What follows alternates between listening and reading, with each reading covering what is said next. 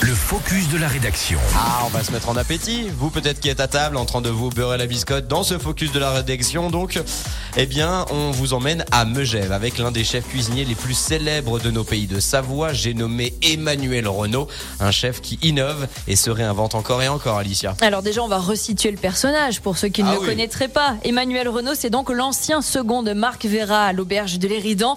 Il a été élu meilleur ouvrier de France en 2004 et puis il est devenu le chef 3 étoiles du Flocon de sel à Megève.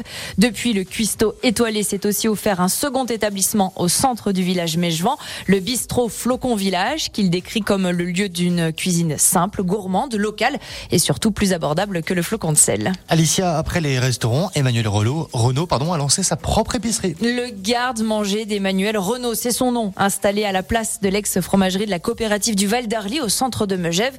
On y trouve la terrine de chevreuil du chef, sa soupe de pané maison, les livres du chef, le miel de ses propres ruches, l'eau de source Mejvan de la Sasse, les saucissons secs signés Manu, euh, des fromages de montagne qu'il utilise beaucoup pour ses plats, sans oublier bien sûr des repas du moment à emporter. Et si votre truc c'est plutôt le liquide, le chef étoilé ne s'arrête pas là, il s'intéresse aussi à la distillerie. Emmanuel Renault observait déjà ses grands-parents jouer des alambics et il développe désormais aussi sa propre gamme d'alcool pensée à partir des herbes de montagne à consommer avec modération bien sûr. Bah oui. Le chef s'est formé auprès de la distillerie du Mont Blanc, celle du Salève ainsi que celle de Paris pendant deux ans afin d'obtenir des élixirs élaborés à, à élaborer à partir des cueillettes qu'il affectionne tout particulièrement.